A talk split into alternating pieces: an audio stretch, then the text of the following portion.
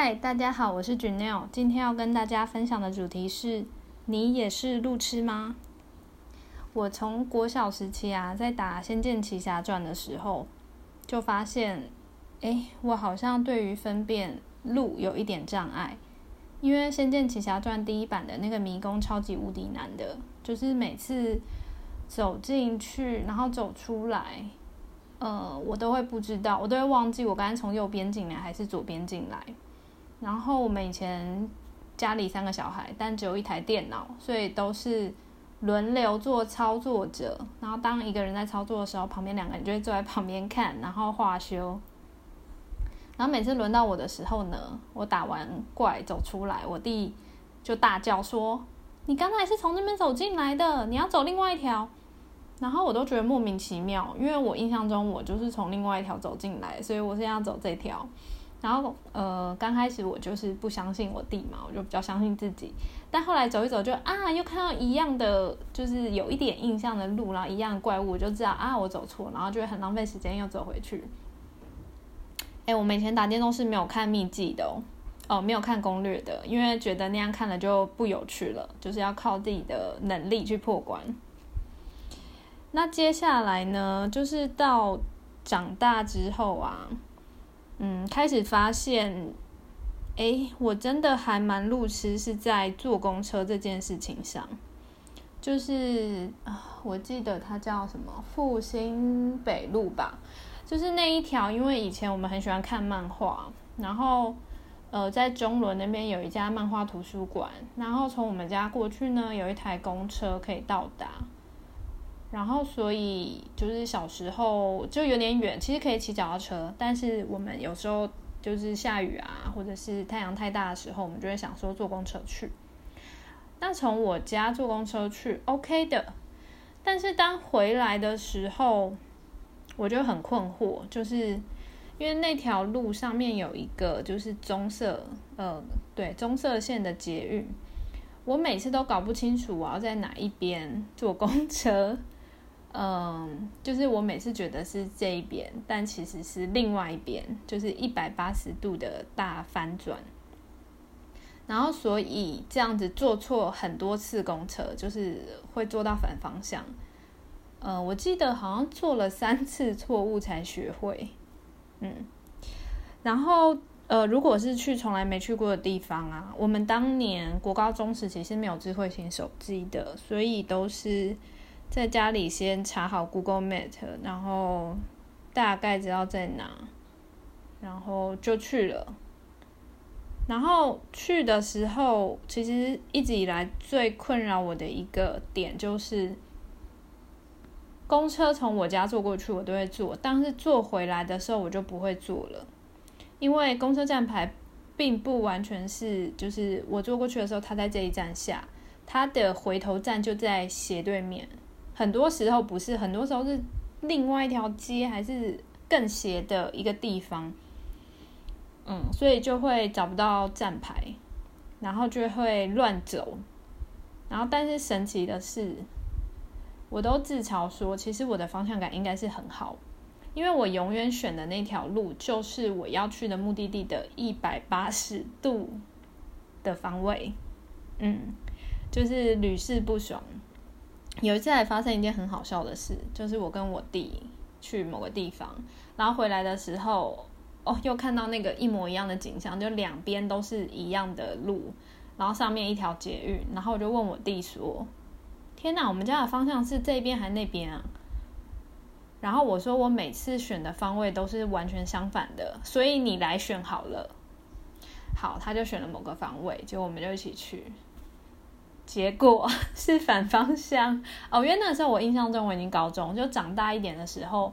开始看得懂那个公车的那个路线，然后它会有那个小小的箭头，说它会车子往哪里去。但是呢，我们就走到我们目的地的那边，发现哎，不对，这是相反的路，我们应该要去另外一边才对。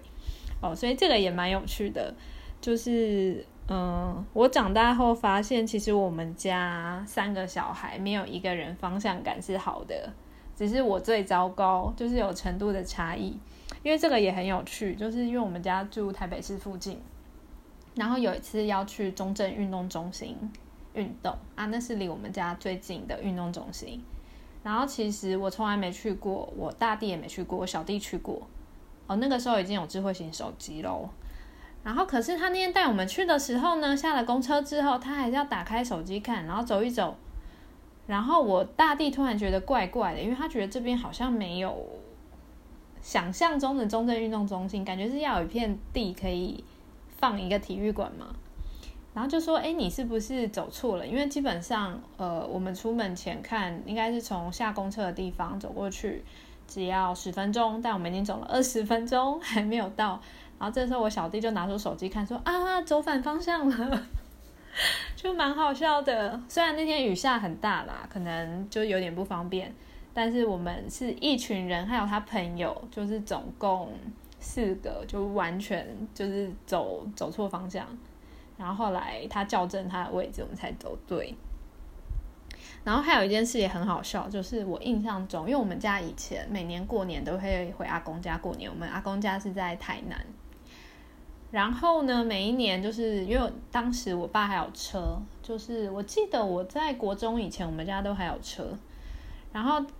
他每次就是返返回台北开车到不知道是国道什么，就是要下交流道还是什么。然后每次都呃加上我们家近视啦，眼睛不是很好，他每次开到我记得开到一个岔路口，都说：“哎，等下现在要右转还是左转？就右边那条路还是左边那条路？”然后因为太快了，然后每次就说好没关系，选一边，选右边，结果是错的，右边好像是去别的地方。然后更好笑的是，我记得连续几年，每次到那个岔路口，总是忘记上次选哪一边，然后又总是选到错误的那边，就会下了交流道之后，又在找路回来上来。反正这是蛮好笑的经验啦，就是看起来我的路痴是遗传的。那长大之后呢，就是有在网络上看过一些酷手的画，就是漫画、搞笑漫画，可能就是定义什么是路痴。然后我就更确信，哦，我应该是有这个问题。呃，他的一个定义，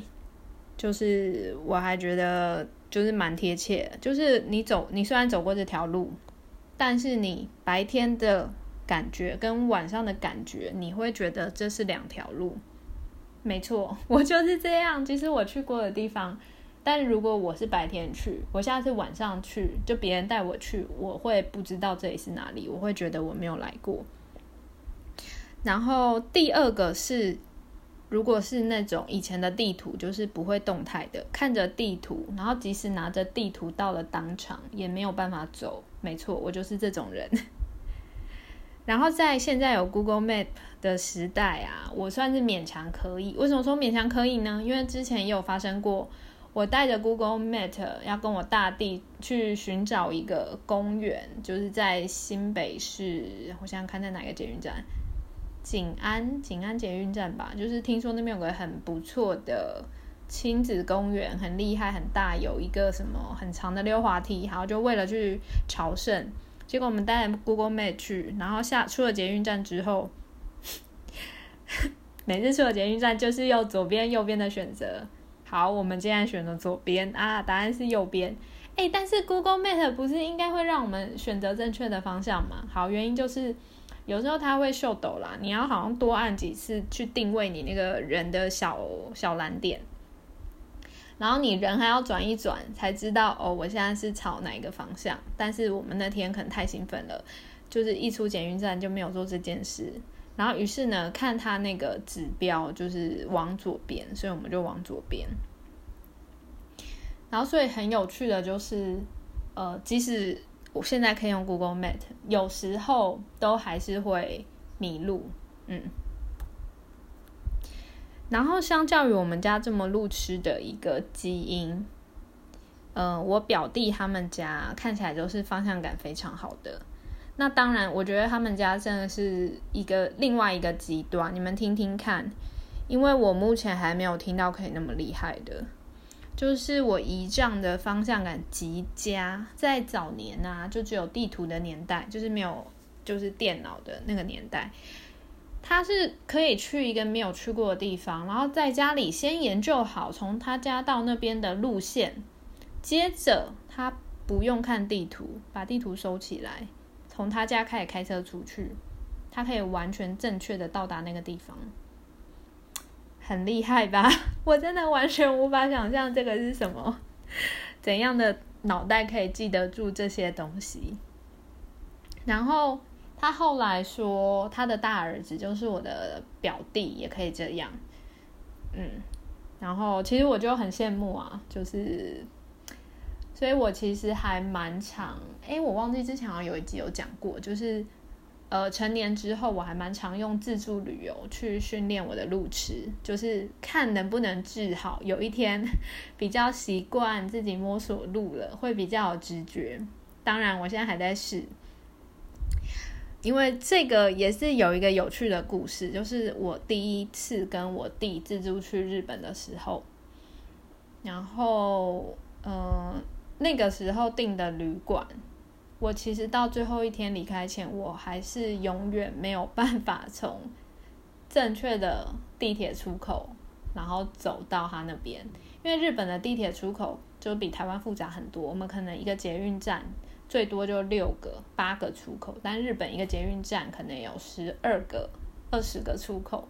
然后我们下我们住的那一站算是大站，所以我每次都会从奇怪的出口出来，就是没有出来过的出口，因为我永远搞不清楚，我出了那个地铁闸门口之后，这里是哪里。但是有趣的事发生了，就是我大弟他说他大概到第三天他就记得了。所以后来，其实我会迷路，他还不会迷路。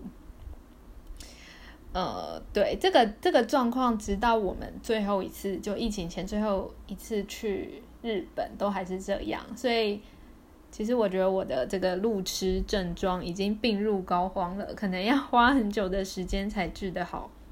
所以，当我看到《海贼王》里面有个角色啊，就是那个剑士索隆，就是他有路痴的毛病，然后大家就。嘲笑他或辱骂他的时候，我会觉得你们这些人，你们都不懂这种痛苦。我们真的是仔细思考之后，哪一条是正确的路，才做了决定耶。